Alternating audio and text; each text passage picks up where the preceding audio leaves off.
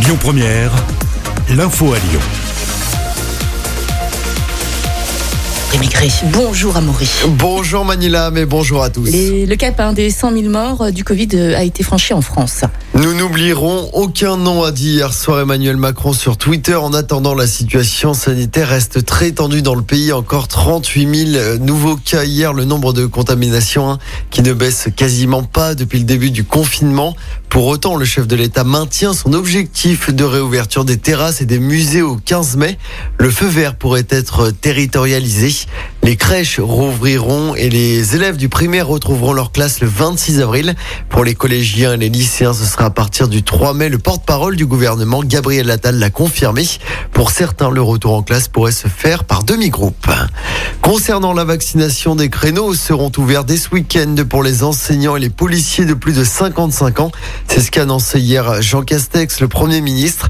Les professionnels de la petite enfance, les gendarmes, les surveillants pénitentiaires sont également concernés. Et puis sachez que dès aujourd'hui, si vous avez plus de 60 ans, vous pouvez réserver un rendez-vous pour euh, recevoir une dose de Pfizer ou de Moderna.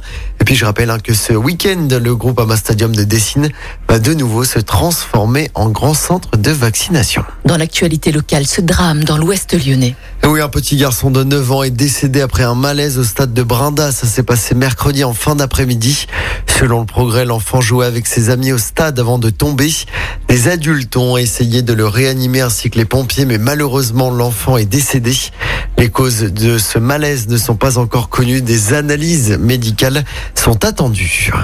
Dans le reste de l'actualité, Mia, toujours introuvable, mais ses trois ravisseurs présumés ont été interpellés hier en Ile-de-France. Ils appartiendraient à la mouvance d'ultra-droite. Pour rappel, la fillette de 8 ans a été enlevée en début de semaine dans les Vosges chez ses grands-parents. La mère de l'enfant est également recherchée. Elle n'avait plus le droit de voir sa fille seule. Et puis en basket, un Lasvel qualifié en finale euh, de la Coupe de France. Oui, très bonne nouvelle. Les Villers-Banais ont battu Limoges de justesse hier soir. Une victoire 84 à 82 à l'Astrobal. La finale aura lieu le samedi 24 avril face à Dijon à Paris. Et puis en football, début de la 33e journée du championnat. Lille, leader de ce championnat, reçoit Montpellier à 21h. De son côté, l'OL se déplacera dimanche soir du côté de Nantes. Au classement, hein, je rappelle que l'OL est quatrième à un petit point de Monaco, 2 du PSG et à 5 points de Lille. Il reste 6 matchs à jouer dans ce championnat. L'info du jour qui fait du bien. Ce matin, on s'intéresse à une très belle initiative d'une entreprise. Oui, On part du côté de Montpellier où une petite société permet à ses salariés de poser un jour de congé pour surmonter le cycle des règles quand elles sont trop douloureuses. C'est une première en France. L'entreprise permet donc à ses salariés de poser un jour de congé une fois par mois quand elles ont leurs règles sans devoir passer chez le médecin. Depuis le 1er janvier, la salariée qui en éprouve le besoin fait un simple mail au directeur de l'entreprise. Ce dernier, évidemment, s'engage à respecter la confidentialité des informations.